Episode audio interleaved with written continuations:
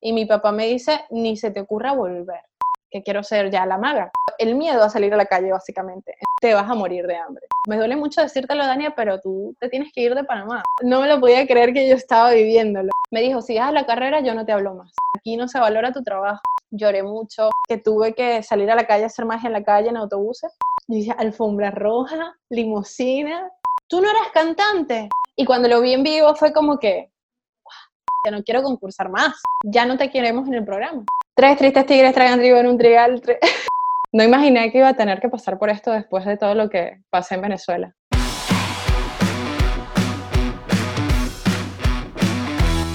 En este cuarto capítulo de Zoom In vamos a hablar con Dania Díaz, una de las artistas de la magia más reconocidas en la actualidad. Dania, desde España, nos da detalles de su vida en Venezuela, cómo fue su niñez en Punto Fijo, una península paradisiaca, pero donde no había magia, sus estudios universitarios en relaciones industriales y turismo, la vez que con tres amigas lograron montar una empresa de eventos sociales y cómo fue allí que la magia finalmente llegó a su vida.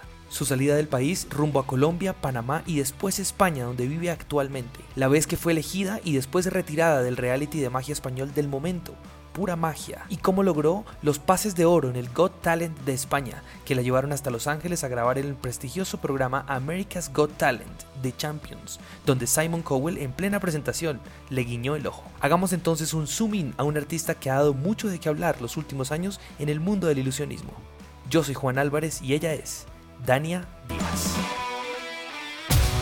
Y así es, señores y señores, desde España, pero muy venezolana, la hermosísima Dania Díaz. Aquí está. Mira, mira cómo aparece. Hola, Dania, ¿cómo Hola, muy bien, ¿y tú? Bien, me encanta que estés acá. ¿Cómo van las cosas? Bueno, van como van. Estamos aquí encerrados, pero, pero tranquilos. No imaginé que iba a tener que pasar por esto después de todo lo que pasé en Venezuela, pero bueno. Vamos a empezar poniéndole un punto fijo a esto. Exactamente. me encanta. Cuéntame de ese, alguien me dijo que era tu paraíso personal. Punto fijo. Oh, es, que siempre lo defino así, o sea, por todo el mundo que me, que me pide que lo describa. Yo de punto fijo recuerdo momentos maravillosos, o sea, punto fijo es el lugar donde nací, eh, está mi familia, están todos mis amigos, está la vida que he construido durante 25 años. Sea, eso no se olvida así por así. Punto Fijo es un lugar eh, maravilloso, es una península, bueno, es en una península, la península de Paraguaná, muy turístico, playas, yo solo recuerdo playas, brisa y unos atardeceres espectaculares. ¿Qué es, lo, ¿Qué es lo que más te hace falta de Punto Fijo? La gente. ¿La gente, tu familia? Mis amigos, mi familia. Sí, sí, sí. Cuando tú estabas en, en Punto Fijo muy pequeña, o tú más decir exactamente la edad, viste por, por primera vez algo de magia en televisión y te voló la cabeza, pero en punto fijo no había tiendas de magia, no había magos. ¿Cómo enfrentaste? Cómo se, porque uno, se, uno ve algo de magia hoy en día y quizás lo busca rápidamente en internet. O si estás en una gran ciudad, pues vas a una tienda. O en, su, en, los años, eh, cuando yo empezaba, buscaba en el directorio. ¿Cómo enfrentaste tú ese momento en que la magia llega a ti y no tenías cómo consultar? Con esto. La imaginación. Yo siempre he sido, mira, era una niña demasiado, me gustaba mucho imaginar y era muy creativa, ¿no? De, de, mi, y de mi infancia recuerdo yo haciendo programas de televisión, programas de, o sea, con 10, 11 años, eh, programas de cocina, programas de, de entrevistas, telenovelas, o sea, yo me encantaba hasta tener una cámara que era la de la familia, ¿no? y yo ahí grababa todo. Y cuando descubro la magia fue viendo un mago que no me acuerdo quién era, este, pero sí me acuerdo lo que yo sentía en ese momento. Yo me quedé y dije, ¿what? Este, le cambiaba el vestido a su asistente y yo, claro, yo decía, yo quiero hacer esto, ¿cómo lo hago? Eso es lo primero que me venía a la cabeza. A mí no me importaba si había o no había magos, o había tiendas de magia o no, no sabía que existían.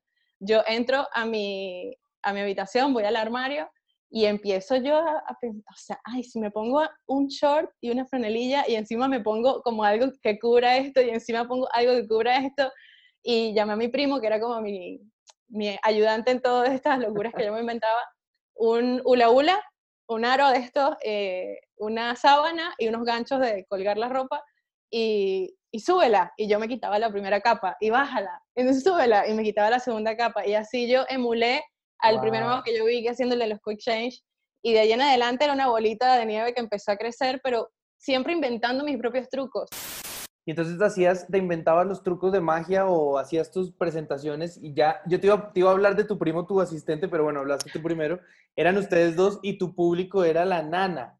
Sí, sí, sí. Que era la, que La los chica que, que conozco desde que nací, que tenía una hermana, era Cirila y Lourdes, este, se, turnaban siempre, pero siempre estaban en la casa, ya sea así limpiando, cocinándonos, eh, eran las, que- las adultas en la casa.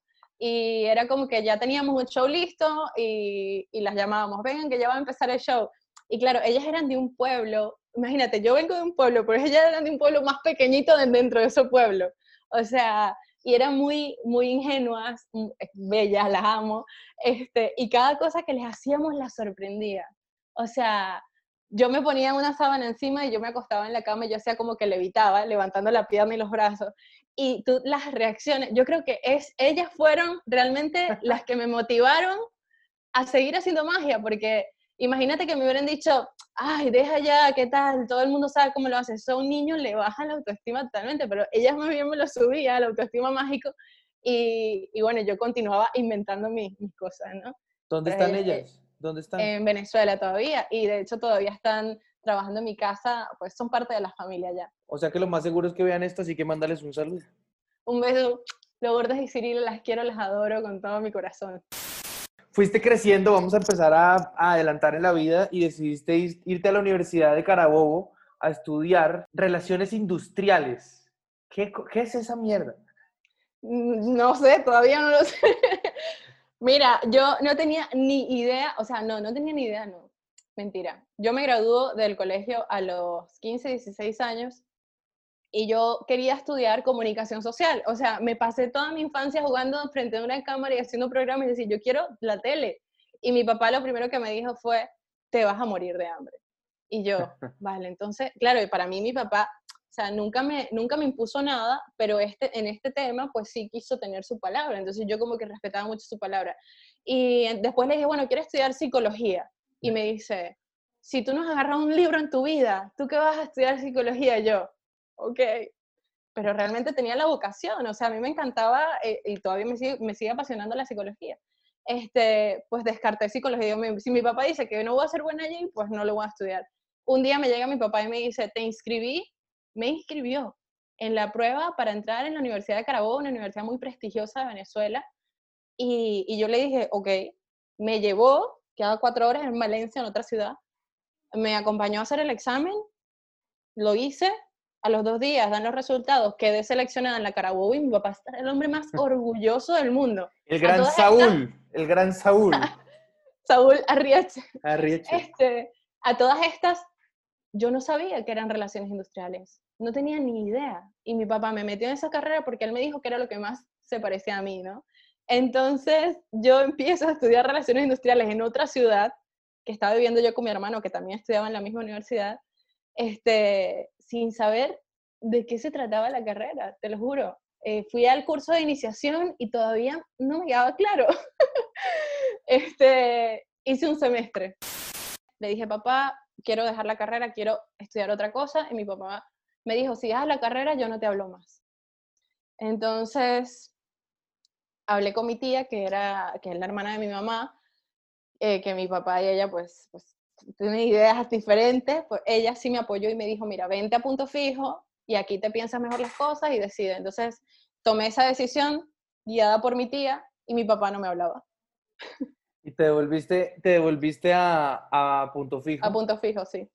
Pero antes de continuar con esto y para pasar este capítulo, cuéntanos un poquito sobre Belkis Díaz. a Belkis Díaz, Belkis Etelín, eh, mi madre, mi, mi guía, la persona que me inculcó todos los valores eh, que tengo, a pesar de que nos conocimos, nuestro encuentro fue muy breve en la tierra, eh, me dejó muchas cosas. Y yo creo que parte de lo que ella me inculcó eh, me hace ser la persona que soy hoy. Te devuelves a, a punto fijo entonces y ahí sí entonces empiezas a estudiar, pero una cosa que sí se sabe que es, turismo. Turismo. Claro, yo dije, claro, no, tampoco sabía. Dije, turismo es viajar. yo voy a, yo voy a hacer, o guía, guía, mira, por aquí está no sé qué. Y por lo menos ya eso me entusiasmaba tener como un trato con el público, fíjate, ya, es que yo estaba clara. Yo quería entretener, yo quería estar allí enfrente de la gente. Eh, y, y, y en mi ciudad está la refinería petrolera, una de las más grandes del mundo. Todos mis amigos estudiaron ingeniería. Era la única carrera prácticamente que era la que se estudiaba allá. Y esta carrera era nueva, era nueva, eh, licenciatura en turismo, y yo digo, bueno, es la que más se parece a mí, y yo no me voy a ir otra vez a otra ciudad a estudiar otra cosa, yo me quedo aquí, me quiero quedar en punto fijo, y empecé a estudiar turismo sin el apoyo de mi papá, eh, solo con el apoyo de mi tía, que me ayudó a pagar eh, los primeros meses y tal, hasta que mi papá dijo, yo, yo te la voy a pagar, porque esta universidad era privada, la, la Carabobo pública, pero a mí no me importaba, yo simplemente quería ya graduarme de algo y después, y en el camino ver qué pasaba, porque yo realmente no tenía ni idea, en ese momento me encontraba muy perdida, no sabía lo que, lo que quería hacer. Y terminas turismo y estando, estando estudiando turismo con unas amigas, yo creo que es como el detonante cuando montan una empresa de animación y de eventos. Exactamente, sí. ¿Qué pasó? Estaba, a ver, en, la, en el primer semestre, el primer o segundo, o segundo semestre de la universidad, hago una amiga que se llama Lori, Loriana, eh, que ella eh, había hecho un plan vacacional con niños y tal, y me contó su experiencia. Y luego llegó otra chica que conocía que también había trabajado en alguna empresa de eventos, y entre las tres dijimos, ¿qué tal si montamos, ya que en Punto Fijo no había empresas de, de animaciones y tal, y de shows? Y yo dije, bueno, ya encontré a, la, encontré a mi gente, ¿no? Encontré mi hueco aquí. Sí, turismo, ¿no? Esto es recreación, ¿no? Es perfecto, ¿no? Estoy... Bueno, total que montamos una empresa que se llamaba Forever Kids y fuimos un éxito total y rotundo en punto fijo.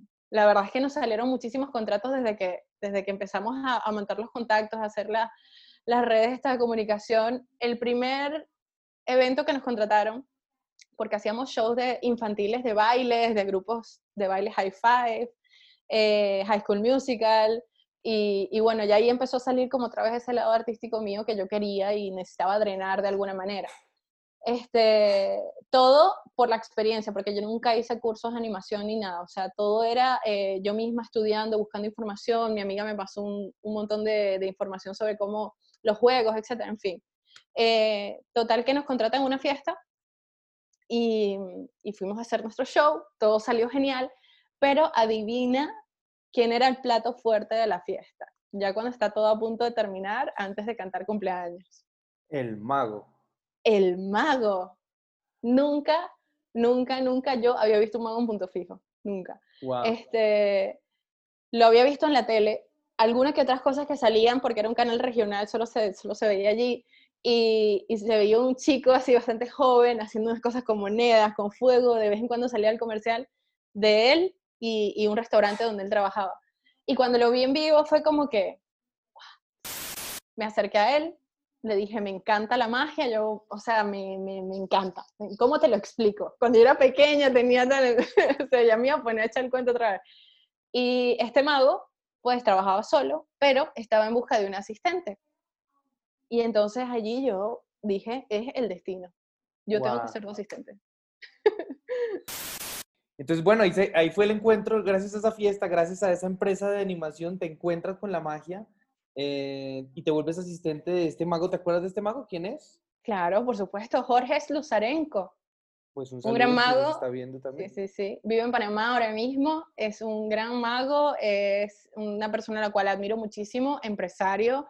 Eh, y, y, la verdad es que, bueno, fue, fue la persona que me abrió las puertas de ese castillo mágico, ¿no? O sea, cuando, en lo que yo entré en el mundo de la magia fue gracias a él eh, y aprendí mucho trabajando con él, ¿no? O sea, la verdad es que nos fue muy bien. ¿Cuánto duraste? ¿Tres, cuatro años de asistente? Tres añitos, tres años, tres años de asistente. ¿En qué momento pasas entonces de ser asistente o cuándo renuncias a, a ser asistente y empiezas Pasaron muchas cosas. Pasaron, Pasaron muchas cosas porque porque yo era, yo de por sí soy muy insegura, a veces eh, me cuesta hacer las cosas, ¿no? Por, por inseguridad.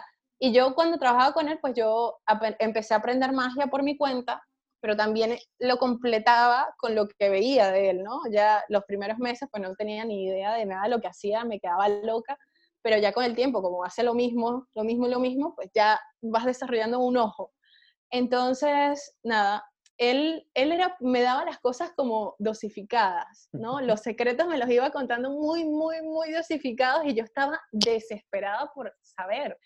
Entonces, claro, eh, al verme como con esta traba, él se fue a un congreso de magia en Argentina y yo aproveché y me puse en contacto con magos en Caracas, la capital, y me contacté con un mago que se llama Raúl González, un gran mago, que soy muy afortunada de haberme encontrado con él, porque me dijo, vente a Caracas, te llevo a la tienda, te asesoro para que compres tus libros y tus cosas y, luego te vayas a estudiar.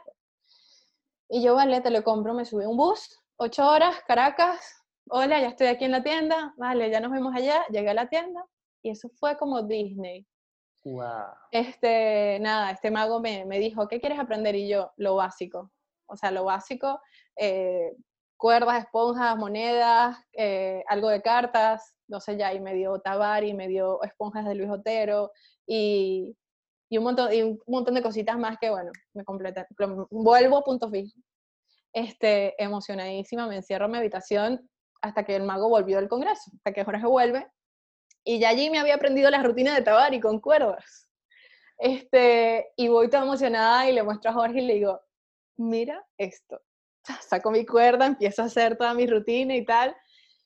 Y, y Jorge se queda como, en serio, ¿y esto dónde, dónde lo aprendiste? Y yo, bueno, yo tengo mis contactos.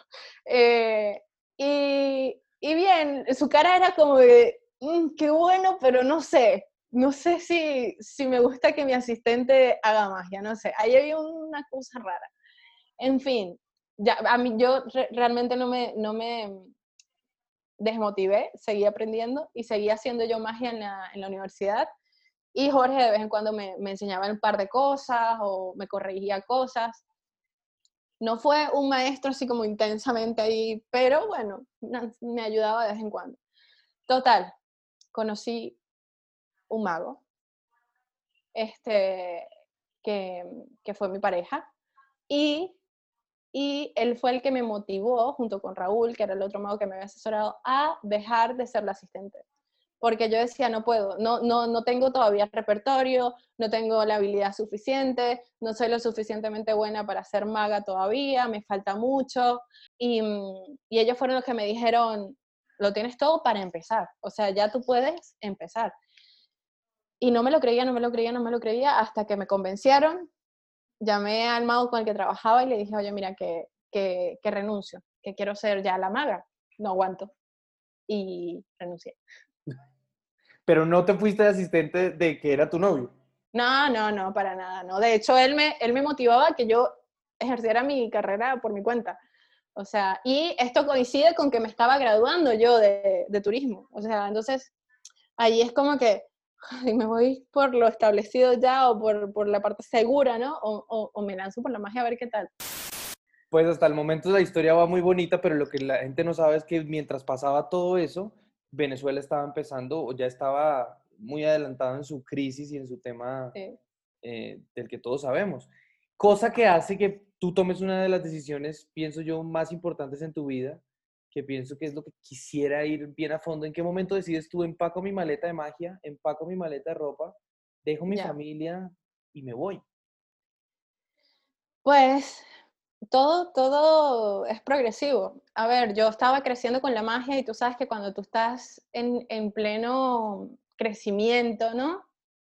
Tú te quieres comer al mundo y quieres ver todas las oportunidades que, que, te puede abrir la magia, ves, quieres ver todas las puertas que se pueden abrir con esto. Entonces, em, yo lo tenía muy claro.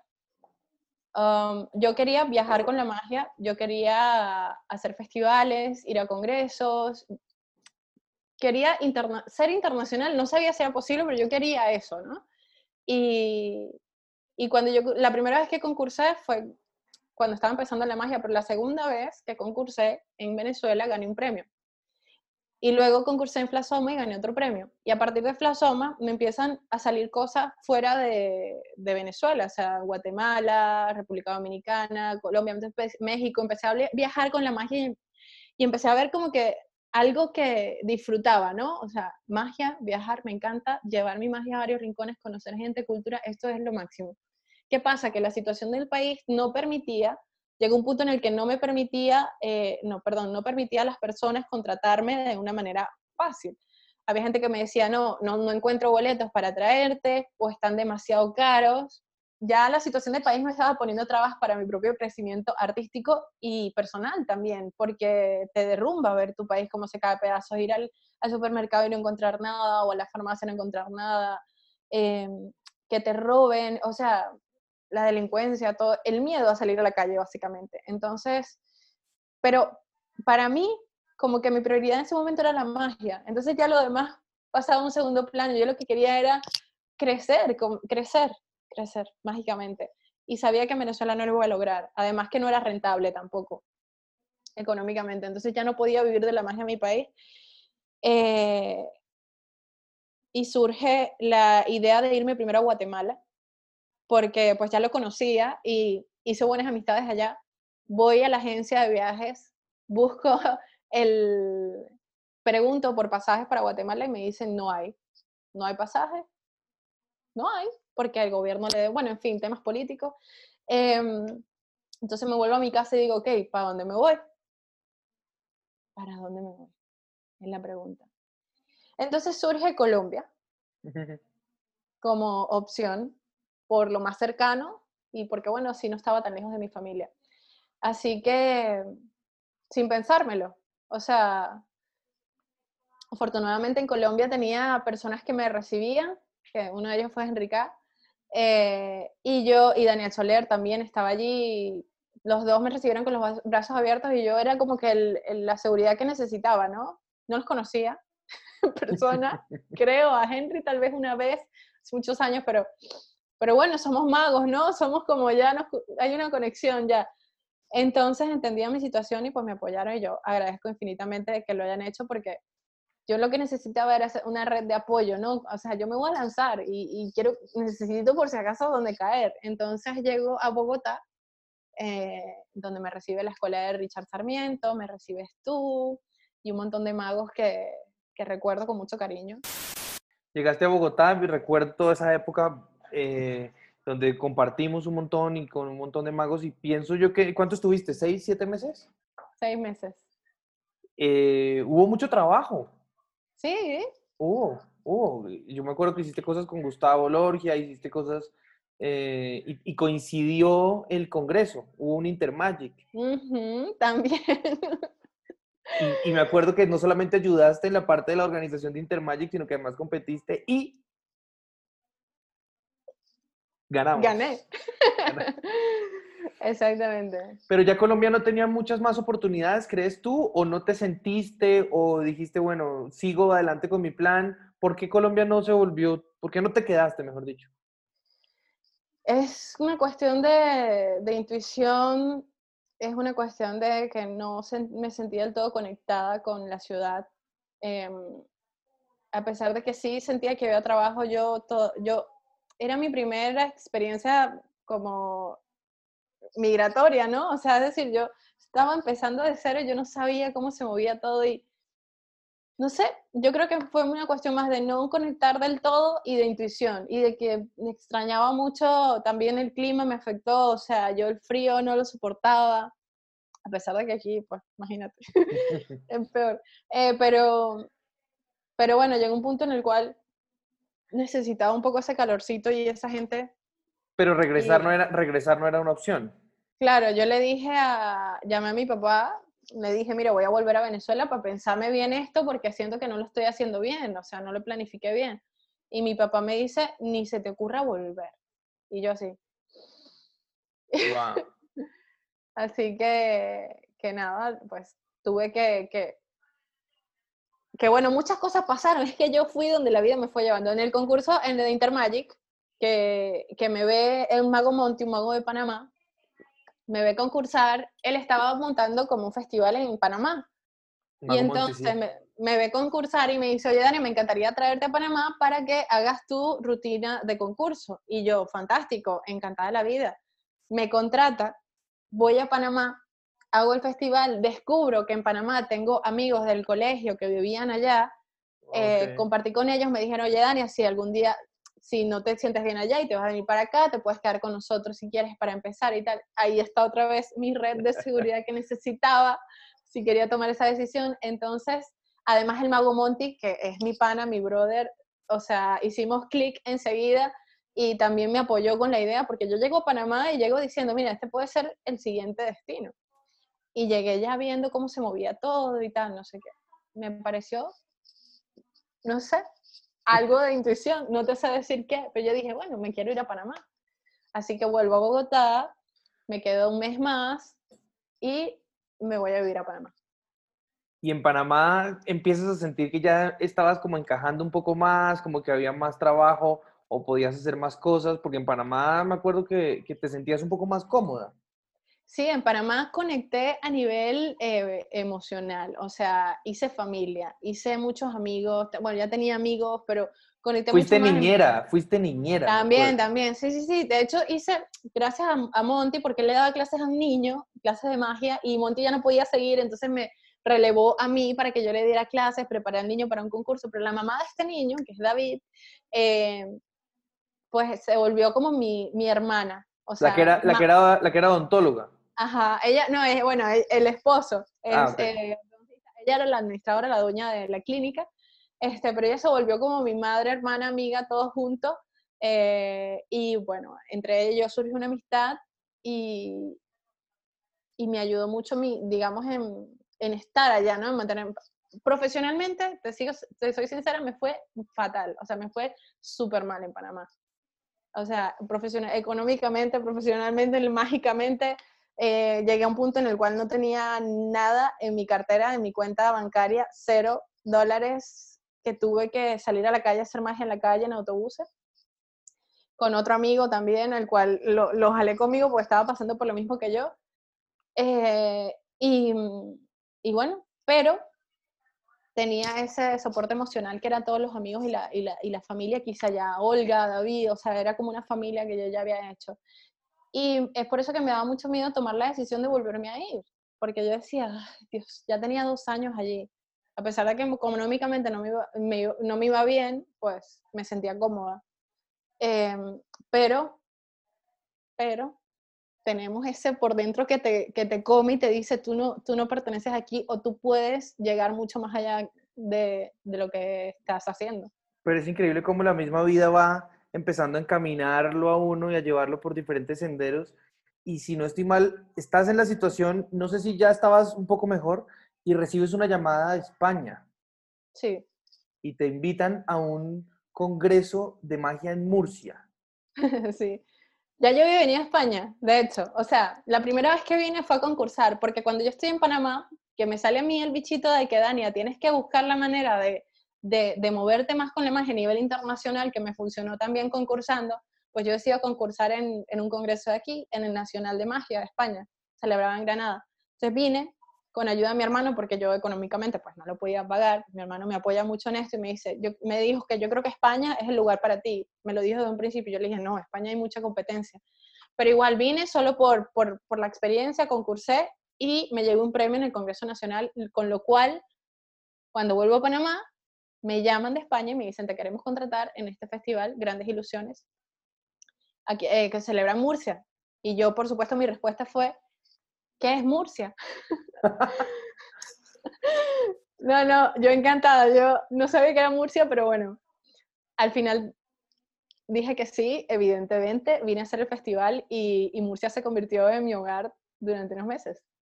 O sea, que ya cuando saliste de Panamá hacia el Congreso de Murcia, sabías que te, que te ibas a quedar. Sí, ya Olga, la, la, señora esta que te digo que era como mi mamá, hermana, amiga, este, me dijo, me duele mucho decírtelo, Dania, pero tú te tienes que ir de Panamá. O sea, aquí no se valora tu trabajo y me dijo, yo, yo creo que tú vales mucho y que allá puedes lograr más cosas. Yo tenía un miedo horrible, o sea, horrible. Yo estaba, la palabra es, yo estaba cagada de venir a España. Yo decía, no, ahí están los magos más brutales de toda la bolita del mundo. Yo que pinto allá, nadie me va a hacer caso. O sea, en fin, me vine con muchos miedos, pero lo tenía que intentar porque si no me iba a quedar estancadísima. Entonces, eso, si hay algo que no me gusta en la vida es quedarme estancada. Y, y bueno, cuando me contratan para el festival, digo, esto está escrito, esto es una oportunidad para yo quedarme allá. Vamos a saltar un poco, no sé cuánto tiempo eh, pasa ya estando tú viviendo, no sé si eres en Murcia o ya te habías mudado, y te invitan a ser parte de un programa de televisión. Sí, ¿Pura, esto ¿Pura magia? Ah, pura magia, sí.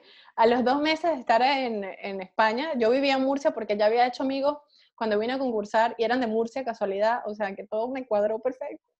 Este, me llaman de pura magia, sí, para que haga el casting. Yo, ya te digo, yo me vine con una mano adelante, una mano atrás, yo no tenía dinero y lo poquito que tenía yo decía, me pago el pasaje a Barcelona, que era el casting allá, eran como 80 euros, el tren y tal.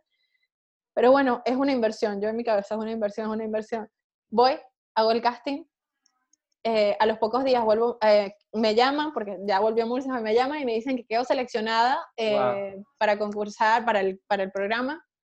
Y ya en mi cabeza, yo dije, alfombra roja, limusina, red carpet, o sea, pero bueno, eso duró poco, esa fantasía, porque... Necesitabas documentos claro, legales. Ella me dice, ella me dice, mira, dame tu número de seguridad social que para darte de alta, no sé qué, yo, ¿el qué? ¿El número de qué? ¿El qué? ¿Mi no, eh, no tenía ni, no, evidentemente estaba como turista aquí y, y no podía hacer, me dijo, no, no puedo hacer el programa. Entonces yo moví cielo y tierra, bueno, lo que estaba a mi alcance. Yo estaba con una fundación, una asociación de, para emigrantes en Murcia, y me voy con una abogada de la fundación, me llevo a extranjería, hablamos con la jefa de extranjería, le hice magia, le hice que llamara a la, a la productora del programa, que hablaran, que se entendieran, a ver si llegaba a un acuerdo, nada, no hubo manera. Lloré mucho, dije, ya esta era la oportunidad de mi vida y la dejé, y ya no, por un papel no lo voy a poder hacer. Muchas veces uno cree que la oportunidad de la vida le pasa a uno enfrente y uno deja pasar el bus, pero uno no sabe realmente qué viene detrás. Son muchos autobuses. O, o, qué viene detrás. Pueden ser, pueden ser muchos vagones de ese tren. Exactamente. Tenemos un, una amiga en común, no es la misma, pero mi mejor amiga se llama Paloma. Ah, ok. Y tú tienes, y tú tienes una amiga que también se llama Paloma. Correcto, una además, maga. Además de que cumplimos el mismo día. Otras coincidencias. Bueno, es el mejor día del mundo. Claro, por. Virgo es Virgo. Virgo es Virgo. tu amiga, este, y tu amiga Paloma, Paloma Bravo. es la que te, te dice un poco a, que te metas al Got Talent. Sí, de hecho, ella, a ella la llamaron para que ella concursara y ella no, no le entusiasmaba la idea, así que les dice, pero conozco una chica que tal vez le gustaría estar. Solo que no tiene papeles. Solo que no tiene papeles. De hecho, Paloma me recomendó fue cuando yo vivía en Panamá. Y amigo tal en España me llamó yo ah, estando en Panamá, pero Gotal en España no me pagaba el pasaje para acá y yo les dije, es que es imposible que yo pueda ir. O sea, no puedo pagar un pasaje para ver qué pasa, ¿me entiendes? Entonces, cosa que sí hice para el Congreso, pero iba más confiada. Entonces, eh, bueno, en fin, me vuelven a llamar cuando estoy aquí porque ven a través de mis redes que estoy en España y me, y me ofrecen la oportunidad de, de, hacer el casting y yo lo primero que les dije es, no tengo papeles. y me dijeron, vale, eh, no importa, esto es un casting abierto, no hace falta que, que, tengas eso, no te damos de alta ni nada, o sea, así que lo puedes hacer. Y yo mm, me cambiaba la cara y yo, bueno, está bien, como maga, no me entusiasmaba tanto la idea, ¿no? Por la reputación que tenía el programa, sobre todo aquí en España y con los magos. Entonces yo, para mí pura magia era como que, o sea, si es pura magia, quiero hacer ese, ¿no? No quiero hacer ego tal. Pero en mi condición de que acabo de llegar, nadie me conoce, necesito esto, y esta oportunidad no se la ha dado a cualquiera, la tengo que aprovechar, pues la agarré por los pelos y, y dije, voy a darle. ¿Cómo es eso? La gente que, la gente que no sabe, cuando te llaman y te invitan a, a un casting, ¿cómo es ir a un, a un Got Talent? ¿Qué, filtros hay que pasar? ¿Es verdad que hay que hacer fila? ¿No hay que hacer fila? ¿Cómo te preparas? son, dos, procesos distintos. O sea, si tú, eh, ellos tienen productores que buscan talentos para darle variedad o para darle nivel o lo que sea al programa, pero también personas que no se dedican a, a, cierto arte o lo que sea, pueden aplicar y llenar la planilla, ir y, hacer su casting normal. A mí me tocó igual hacer la, la fila de no sé cuántas mil personas, solo que, pues, nada, me hice que conocí a un mago, a Samu Moreno, que es un mago que también estuvo, y dije, hola, ¿qué tal? ¿Tú eres mago? Lo vi con las cartas y como iba más adelante en la, en la fila, pues yo me metí allí. Este, pero nada, el proceso es el mismo. A ver, me llaman, me dicen qué quieres hacer, cómo te vas a vestir, luego te hacen una entrevista por teléfono de toda tu vida, así. Y luego te, a mí conmigo no fueron, ¿cómo te digo?, exigentes en cuanto al, material. Yo en un principio les dije que iba a hacer algo con una tablet y unas cartas y no sé qué. Me dijeron, ah, ok, vale, genial. No me pusieron pegas ni nada. Esa idea luego mm, cambió porque a los dos días me surge la idea de hacer la historia con cartas y se los planteé y les gustó muchísimo. Eh, y ya está, les mandé el video, eh, me dijeron, vente tal día al casting, haces tu fila normal, o sea, haces tu fila, te dan tu cosa, y el primer casting es interno, el primer casting es sin cámaras, ese es el primer filtro.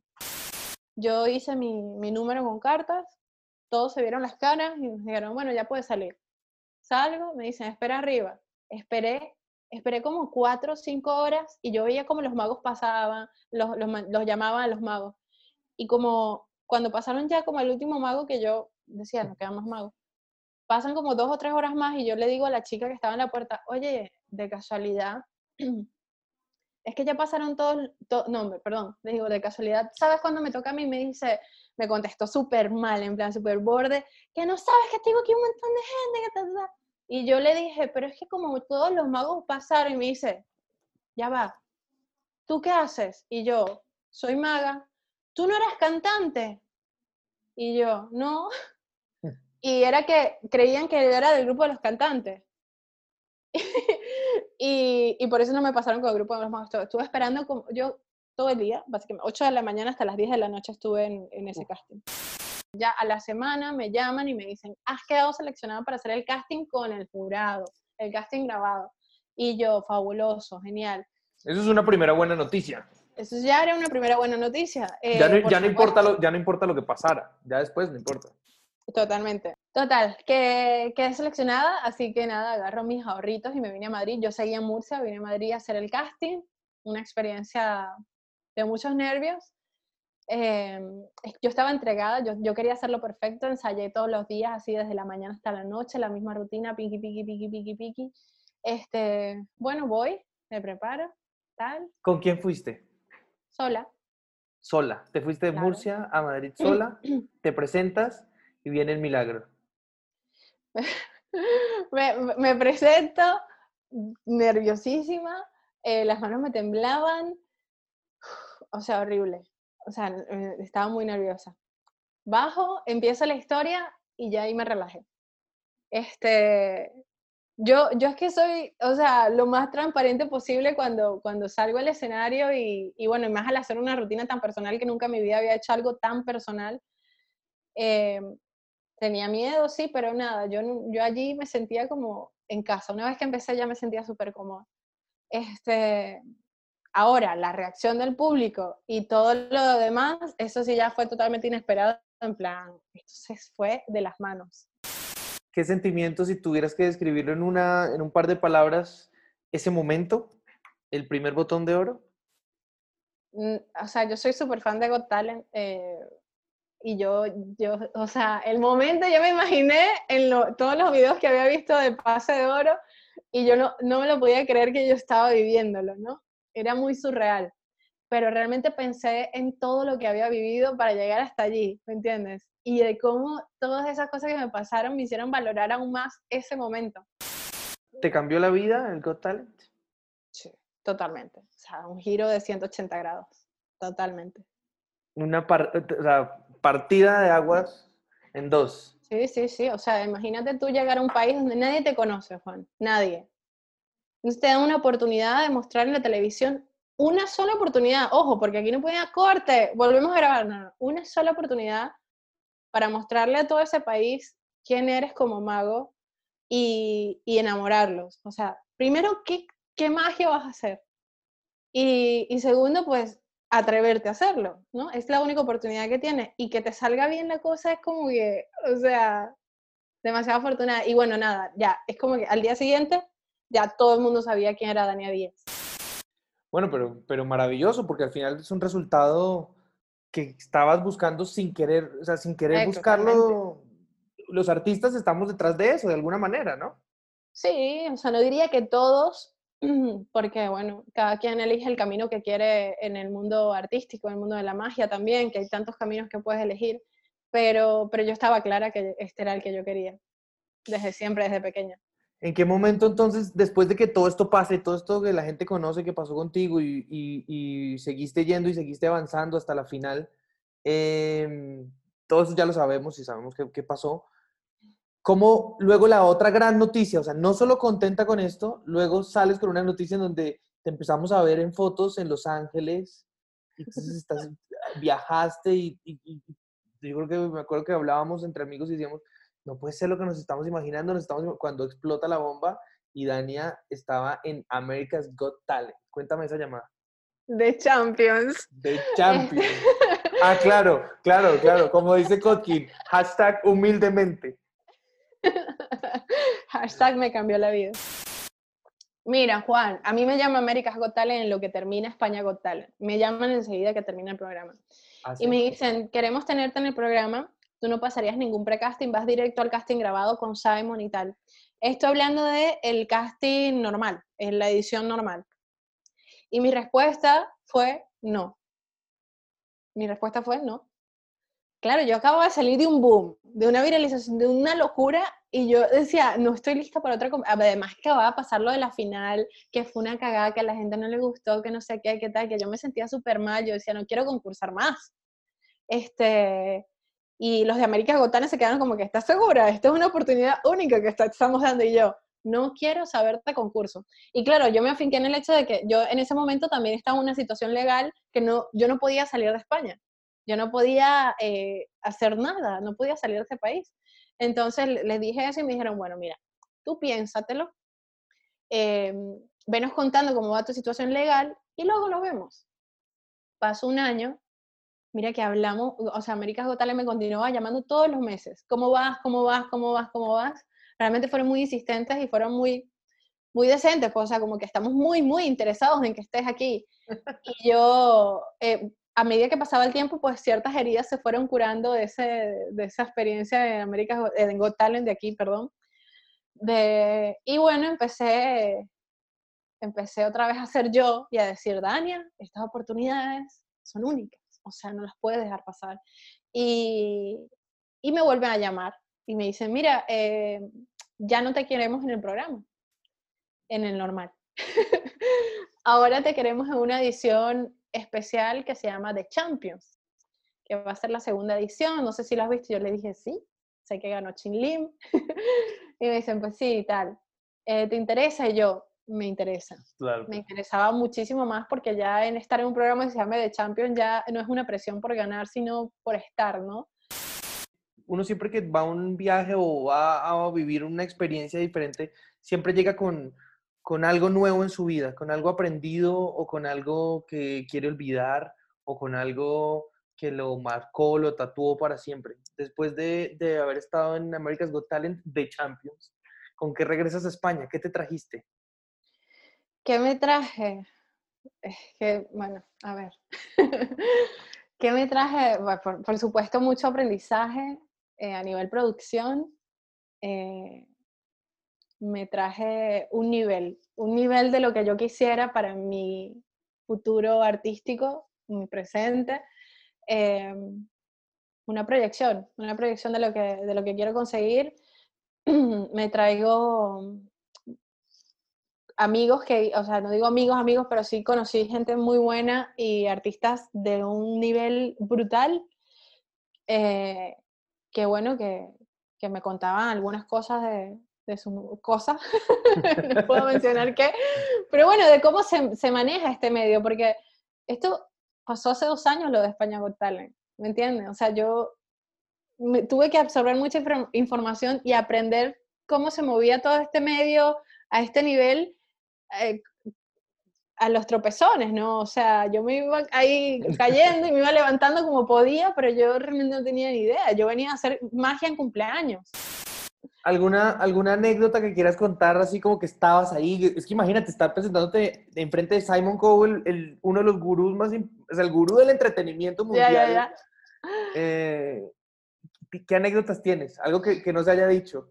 Ah, bueno, sí. Estaba en la semifinal de, de Champions. Yo eh, decido hacer mi número abajo porque me dijeron, si quieres lo haces arriba, como hice el primero. Yo, yo no lo quiero hacer abajo porque ah, no me gustó hacerlo en escenario magia de cerca. Entonces, este, estar frente, o sea, así, aquí, Simon aquí, tú aquí, y, y entonces yo llego y me están maquillando, me están peinando, están preparando las cámaras y está Simon, Howie, Heidi y Alicia. Y Simon me dice, eh, no me vas a asustar, ¿verdad? Y yo le digo, no, ¿por qué? Me dice, porque los magos siempre me dan miedo y siempre me asustan. Y yo, tranquilo, que, que no te voy a hacer, o sea, no te voy a asustar. Espero más bien que lo disfrutes. Y, y me dice, ok. Y hubo un momento en el cual estoy haciendo la magia y hago el primer paso, el primer movimiento con las cartas, que sucede la primera magia, y volteo a ver a Simon y Simon me hace así. me guiña los así. Claro, el público está aplaudiendo, yo veo a Simon y Simon me hace así. Y yo digo, ya un contrato millonario con Simon. me pica Mira, me desconcentró totalmente. O sea, me pica el ojo y yo así, me fui, me puse en blanco y yo no sé cómo logré salvar el guion. Sé que no lo dije exactamente como lo tenía, sé que medio improvisé allí, pero bueno, fue, fue algo que pasó ahí que quedará conmigo para siempre. Simon Cowell me, me picó el ojo allí en pleno show. Desde tu perspectiva y desde el nivel en el que estás, gracias a todo esto que hemos hablado, gracias a los programas, gracias a este camino con el, este, este camino destapado, porque no ha sido una vida pavimentada, sino sino este camino destapado en tu vida artística. Eh, y después de tres años de toda esta experiencia y empezar a tener un nombre cada día más importante en el mundo de la magia, ¿cómo ves la magia y cómo ves a las mujeres en la magia? Para que me vino a visitar alguien. Atún. Atún. ¿Cómo ve a las mujeres en la magia? Si hay algo que me gusta, es que cada día haya más. Y yo creo que eso es algo bueno como para, para para arrancar, ¿no? Para ir creando como la base, porque es verdad que tenemos pocas referentes femeninas, eh, muy pocas, muy, muy pocas, pero, pero al ver que surgen cada vez más eh, chicas interesadas en el arte, ya para mí eso es un triunfo. Es verdad que el nivel de la magia femenina eh, no es el que me gustaría ver siempre, incluyéndome, o sea, es decir, yo creo que todas podemos dar más, pero también creo que, nos falta aprender mucho más y, desarrollar em, contenido para magas, ¿no? O sea, a pesar de que, vivimos todos de la magia y que es algo muy universal, pues sí, las mujeres tenemos ciertas cosas que, debemos adaptar a nosotras, ¿no? O sea, dices la vestimenta, las técnicas, cómo te mueves en un escenario. Em, todo eso puede variar, ¿no? Y yo creo que parte de allí la base de, que, de crear como que nueva información para magas, y yo espero por, formar parte de, ese, de ese aporte, ¿no? Espero, espero. O sea, es uno de mis proyectos y me encantaría. Em, pero lo que me entusiasma es que cada vez hay más. Y mientras haya magas, eh, mujeres interesadas por la magia, eso ya es algo positivo para la magia femenina, porque al final queremos ser, o sea, la magia no tiene género, el arte no tiene género, y es para todos. Pienso que eres de las, de las pocas artistas de la actualidad, de las pocas que logran tener un balance entre lo que son a través de las redes sociales y lo que puedes recibir en el teatro o en el lugar donde te vayan a ver en vivo, porque siempre ha sido una incógnita o una sorpresa, muchas veces malas, sorpresas malas. Ves unas cosas maravillosas en redes sociales, en contenido digital, que puede ser un camino como, como artista, pero luego vas y lo tratas de ver en vivo, o este artista de las redes sociales se, se, se va al teatro y, vas y lo, y lo ves en vivo, pero no puedes sustentar en vivo lo que hizo en redes sociales mm. por obvias razones. Eh, ¿Cuál es tu opinión de las redes sociales, de la magia, de lo que está pasando hoy en día y, de, y, y para dónde vamos? Claro, este, yo creo ahora mismo que si no estás en redes sociales no existe. Es que es algo que ya tenemos que asimilar sea, las nuevas generaciones nos están pasando por un lado y están diciendo adiós, Entonces, o nos unimos a ellas o nos quedamos estancados. Y es lo que te digo, nunca me ha gustado quedarme estancada, siempre me ha gustado estar allí en todo. Y las redes sociales, por suerte, es algo que yo me disfruto hacer y yo, yo entiendo que mucha gente no lo disfruta tanto, pero crear contenido, em, entretener, proporcionar como que, ¿sabes? Cosas bonitas, visuales, a través de la magia y tal, siempre me ha gustado. Antes era, eh, es verdad que era la televisión, en la, que, en la que tenías que salir para que te viera mucha gente, pero ahora tenemos las redes que, que para salir en las redes no necesitas tener contactos, ¿sabes? Como en la tele, que tenías que tener los contactos, o sea, para salir en las redes es simplemente poner eso, tu cámara, par de, un par de luces y a grabar. Y, y, claro, depende de tu constancia y de qué tan, qué, qué, qué, tan buen contenido quieras generar y tu dedicación, pues dependerá qué tan lejos vas a llegar, pero yo creo que hay que estar en las redes sociales, porque sobre todo porque a mí casi todos los trabajos que me salen son por las redes, es como tu currículum. Claro, ya no existe, ya las tarjetas de presentación no existen. Tu tarjeta de presentación es tu, tu, tu portada de tu Instagram, de tu TikTok, de tus redes hoy en día.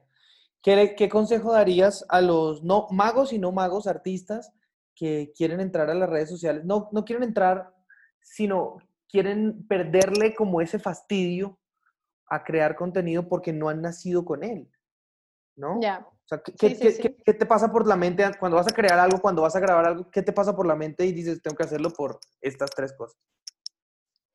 Claro, yo, ajá.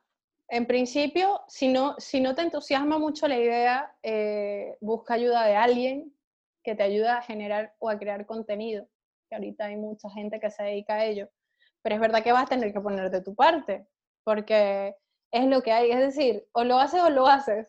Si te puedes parar sobre un escenario y proyectar y transmitir frente a una cámara también lo puedes hacer, pero hay gente que tendrá que trabajarlo más que otras.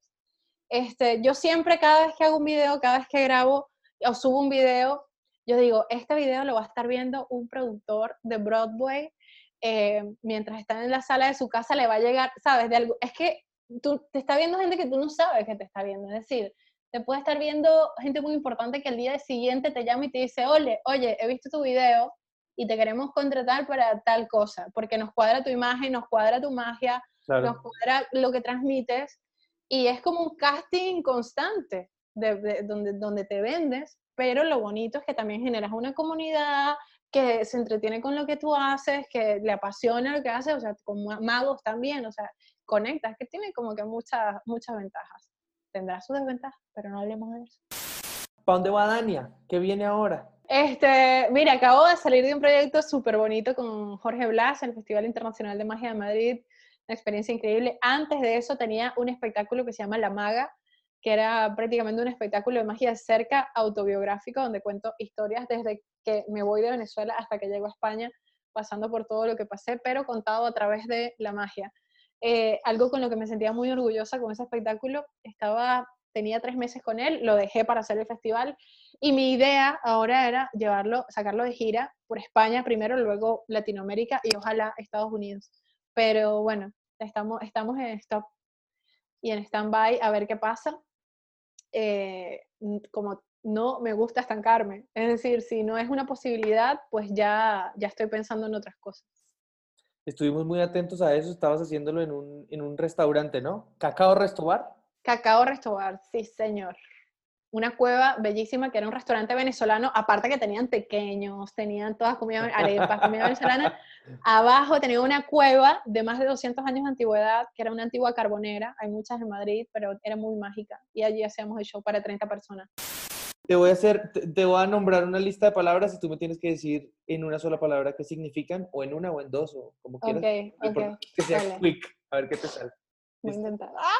Quick test con Dania Díaz. Punto fijo. Eh, paraíso, Belkis. amor, Saúl. eh, responsabilidad, Daniel, Leonardo, Roberto y Mía. familia, Colombia. Em, aprendizaje, Panamá. familia, España. em, todo. Got Talent. Eh, maravilloso, Javi Rufo. eh, bello, Un sabor.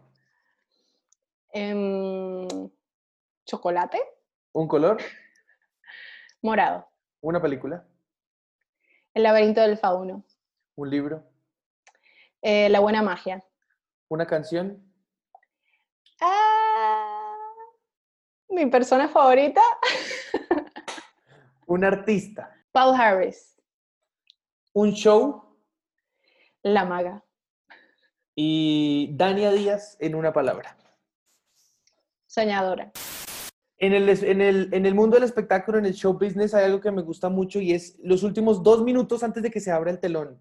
Esto se llama el two minutes call. Tú te estás preparando, te estás maquillando, te Ujú. estás alistando y viene el, el regidor o el, o el stage manager y le avisa a los artistas, el elenco, dos minutos para estar en escena, dos minutos, ya el público está en la sala, ya estamos listos, pero son los últimos dos minutos que tienes. Ya no hay tiempo para, para ponerle eh, tipo a la antorcha, ya no hay tiempo para nada, ya lo que fue fue.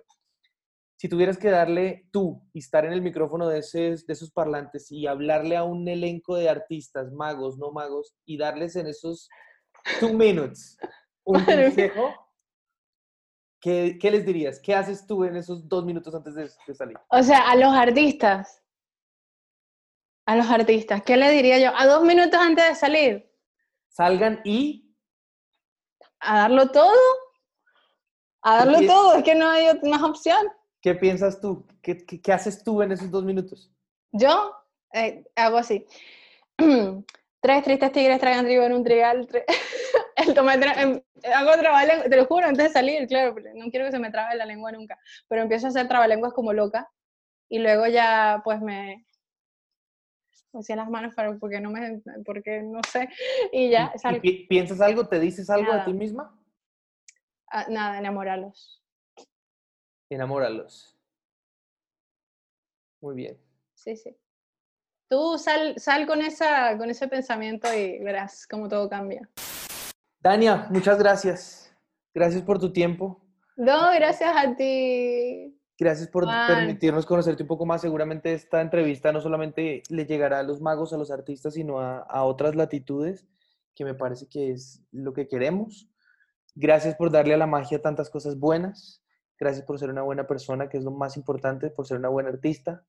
Y sobre todo por, por seguir soñando, que es lo más importante. Al final de cuentas, la vida se acaba así y no sabemos si, si nos llevamos o no nos llevamos, pero lo que vivimos acá tiene que haber sido mágico. Ay, eso es correcto. No, para mí ha sido muy bonito compartir esto contigo porque eh, siento que teníamos que ponernos al, al día tú y yo con tantas cosas que han pasado y bueno, hacerlo a través de, de este programa me ha encantado, de verdad que sí. Gracias, Dania. Un besito, te queremos. Gracias por disfrutar de este Zoom In. Si te gustó, dale like y si tienes preguntas, sugerencias o algo que quieras compartir, no olvides dejar tus comentarios en la cajita de abajo. También te invito a suscribirte a este canal y a activar la campanita de notificaciones para que estés enterado de todo el contenido que tengo para ti. Sígueme en mis redes sociales para descubrir más ilusiones. Gracias y que la magia siempre, siempre te acompañe.